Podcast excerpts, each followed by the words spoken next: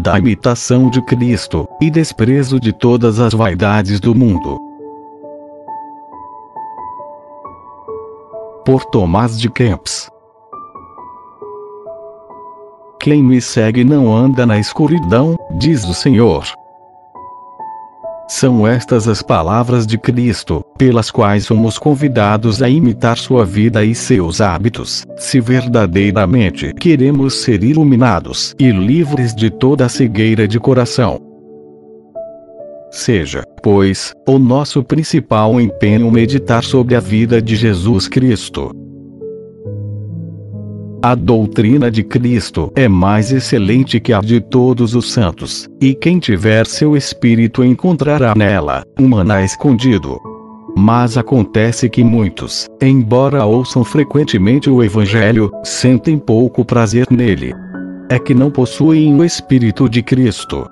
Quem quiser compreender e saborear plenamente as palavras de Cristo, é preciso que procure conformar toda a sua vida, à vida dele que te aproveita discutir e sabiamente sobre a Santíssima Trindade, se não és humilde, desagradando assim a essa mesma Trindade. Na verdade, não são palavras elevadas que santificam a pessoa, mas é a vida virtuosa que a torna agradável a Deus. Prefiro sentir a contrição dentro de minha alma, a saber defini-la, se soubesses de cor toda a Bíblia e as sentenças de todos os filósofos, de que te serviria tudo isso sem a caridade e a graça de Deus? Vaidade das vaidades, tudo é vaidade, se não amar a Deus e só a Ele servir. A suprema sabedoria é esta: pelo desprezo do mundo tender ao reino dos céus. Vaidade é, pois, buscar riquezas perecedoras e confiar nelas. Vaidade é também ambicionar honras e desejar posição elevada.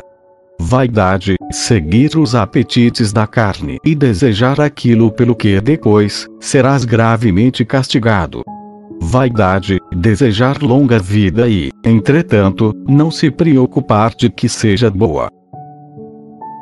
Vaidade, só prestar atenção na vida presente sem se preocupar com a vida futura.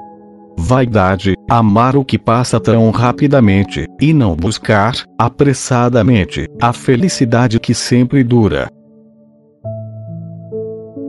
Lembra-te com frequência do provérbio: os olhos não se fartam de ver, nem os ouvidos de ouvir. Portanto, procura desapegar teu coração do amor às coisas visíveis, e afeiçoar teu coração às coisas invisíveis.